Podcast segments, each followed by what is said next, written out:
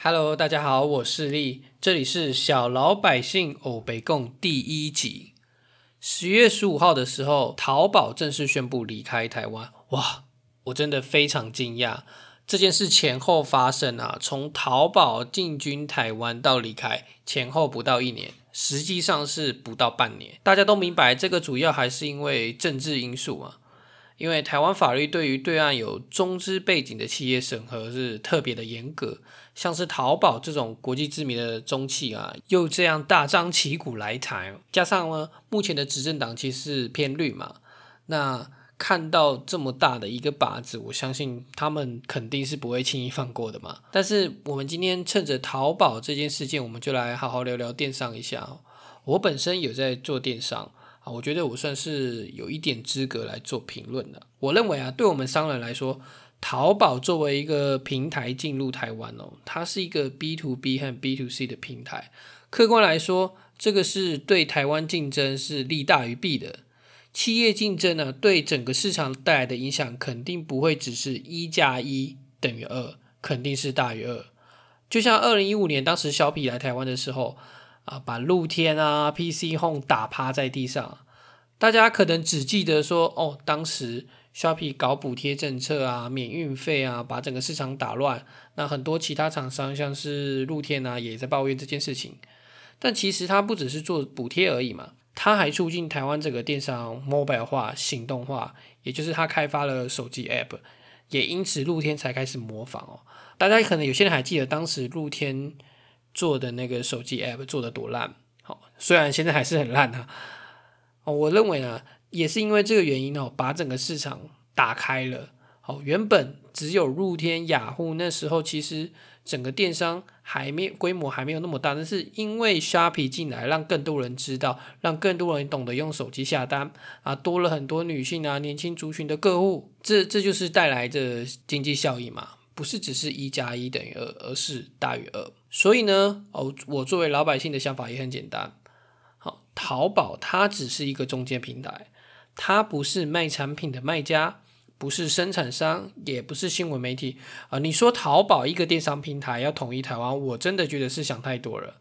如果电商平台这么厉害，那统战部、国台办都可以关一关了啊。我们市井小民啊，其实也就是混口饭吃啊。真的是不用什么都要去把它贴标签哦，呃，不不用这个，不吃那个，不买那个，呃，人生几十年而已啊，苦短了，不需要活得这么痛苦。我想大家也都知道，Shopee 背后的母公司是新加坡的 C，大家也都知道背后大老板是腾讯。那为什么腾讯在台湾没有被找麻烦呢？这个我也不太清楚啊。我一直在想说，诶，难道台湾背后是有某些政治人物是腾讯派系的吗？有些有些人可能不知道。腾讯和阿里是死对头啊，势不两立啊。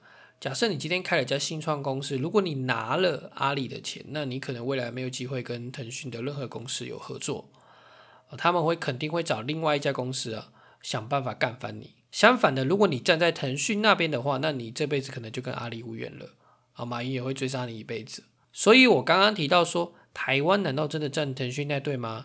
像是 Garena 在台湾发展的也很不错嘛。他们有很多手游，有英雄联盟、传说对决，好像也没有看到他们常常被出征呢。再来就是我自己本身在泰国有电商，作为一个本地卖家，我先解释一下，我们一般电商有两种，一个就是本土卖家，也就是说你在当地有仓库能够直接出货；另外一种就是叫 drop shipping 跨境卖家，跨境就是你在当地没有存货，你在等人下单之后，靠着一六八八。AliExpress 或是其他平台从原产地直接空运或海运送到目的地国家，优点就是成本低啊，因为你不需要先买东西。但是缺点就是说运费和出货时间比较慢。现在网络上啊有很多人推坑去做追续品的，他们自称老师，其实大家还是要小心点。很多人他们其实只是供应商包装的，等你加入会员之后，他就说：“哎，我有百万货源，可以一件代发。”你加入会员之后，你就直接可以用他们网站上的资源。但是我建议大家还是冷静思考评估，不要被这种被动收入啊，一个月赚一百万这种话术给冲昏头脚钱。我跟你讲，很多人都觉得自己很聪明啊，但是说实在啊，大部分人就是韭菜而已。真的有这么好赚钱的方法啊？真的不会轮到我们啊！不要以为自己很精明啊。那关于做虚品这个还有很多可以说的，我们以后有机会再讨论。回到泰国的电商平台哦，泰国两个最大的电商平台就是阿里的拉扎达跟腾讯 C 的 Shopee。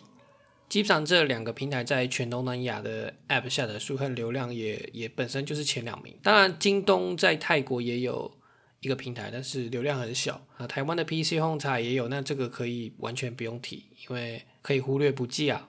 哼，我做电商的感想是这样。目前不管你是自驾站，或者是其他特殊的东南亚平台，还是欧美的 Amazon，中国制造基本上就是大众。我是说，大部分的品相啊，可能有一些医药产品啊、食物啊是不一样的，因为大部分是中国制造。当你决定成为一个电商卖家的时候，其实你最大的竞争者就是华人，不论是中国、香港、台湾、马来西亚、新加坡等等众多的卖家。都在全世界做 dropshipping，就是跨境卖家，或者是自驾站，还是当地有仓库，满满都是。我在泰国主要的竞争对手也是中国卖家，大家靠着语言沟通的方便啊，在大陆批货，然后卖到全球。所以你今天跨入电商，你要做差异化，我说实话真的很难。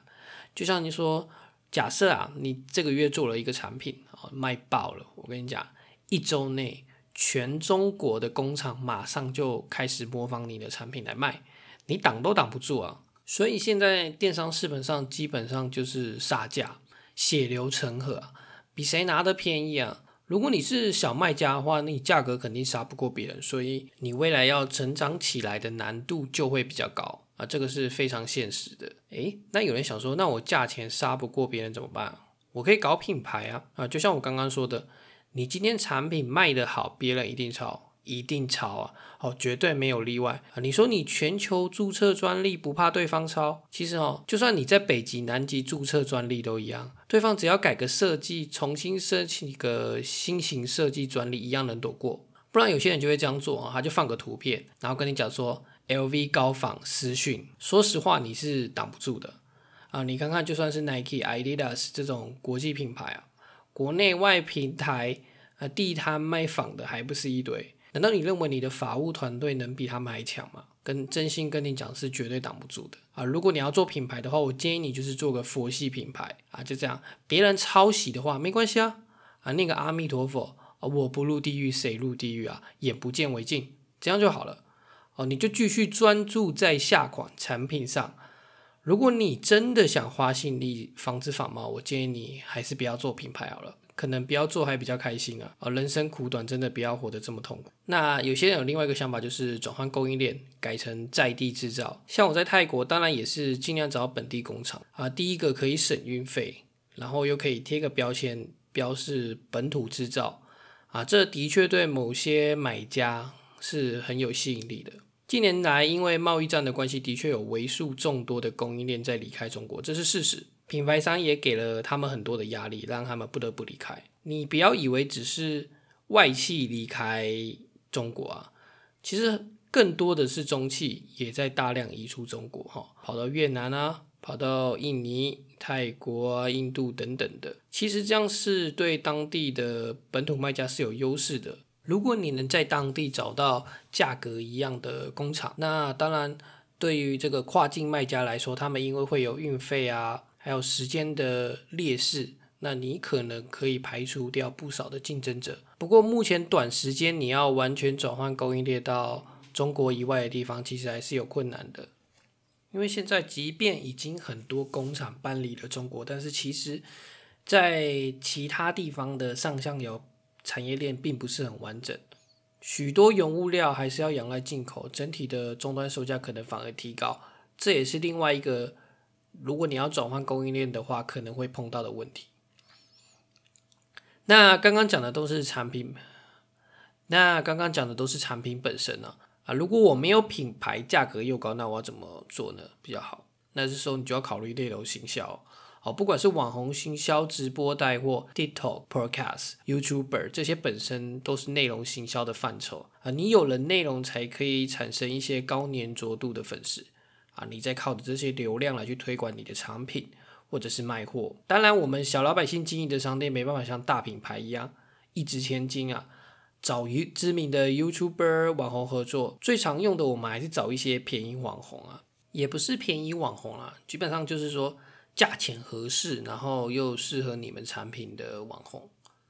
但是这本身也是有一些风险的话，大家要小心那个合约的部分哦。现在有很多 KOL 网红代理啊，他们合约写的天花乱坠啊，保证可以卖五百件、一千件、一万件啊。假设啊，你今天原本你一天直播自己直播，你只能卖二十件，他跟你签约，他说他保证卖五百件。那如果你卖到五百，他卖到五百件的话，那你需要付他百分之十的抽成。那假设他能卖到一千件，那他说他要拿百分之五十啊。即便你的产品利润本身很高，你也绝对不要跟他签这种合约，因为如果你跟他签的话，可能当天他真的能卖到一千件，结果你付了他百分之三十的抽成，结果呢，过了一个礼拜退货九百九十九件啊，那个时候哇，你这个傻眼啊！他们可能就是会用这种方式哦，就是。假的粉丝啊，假的买进，然后最后再用退货的方式哦，啊，造成你的损失。这种血淋淋的例子，其实网络上也很多啊，非常非常多这种专收割韭菜的公司，满街都是啊。那大家也不要想说天下有白吃的午餐了，那你就好好的找一个一般的网红帮你卖啊，卖一件算一件啊。如果他卖的不好，那你下次就找不同的网红嘛，啊，可能这个不是适合你的产品的。那你下次要再找另外一个能卖多少就算多少，绝对不要去找那种像我刚刚提到那种有莫名其妙合约的那种 KOL 代理。那讲到最后啊，我刚刚讲那么多事情，那好像呃这个做电商很危险一样。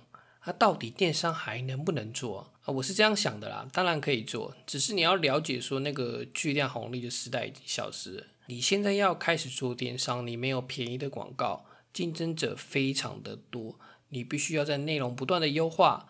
不断的开发、寻找新产品，然后你还要讨好买家，让他粘在你的产品上，或者是你的通路、线上通路。前期做起来是绝对需要花不少时间，绝对不会是像有些老师说，哇，很轻松做，月入百万。所以啊，因为这个时间要比较长，所以现在很多人就开始说，直接买店了，买别人现成的店。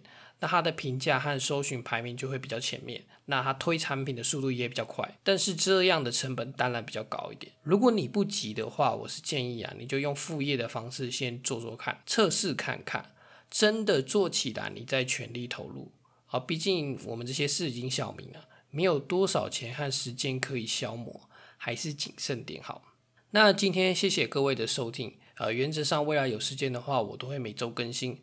不定期会有额外期数，主题呢主要就是针对这些我们日常生活老百姓的日常闲聊啊，或者是幻想啊等等所见所闻啊，我们不会讨论什么高深的理论啊，因为我自己也不是很懂。那另外我们有 FB 可以直接搜寻小老百姓欧北共黑白讲，欢迎大家按赞追踪订阅，谢谢。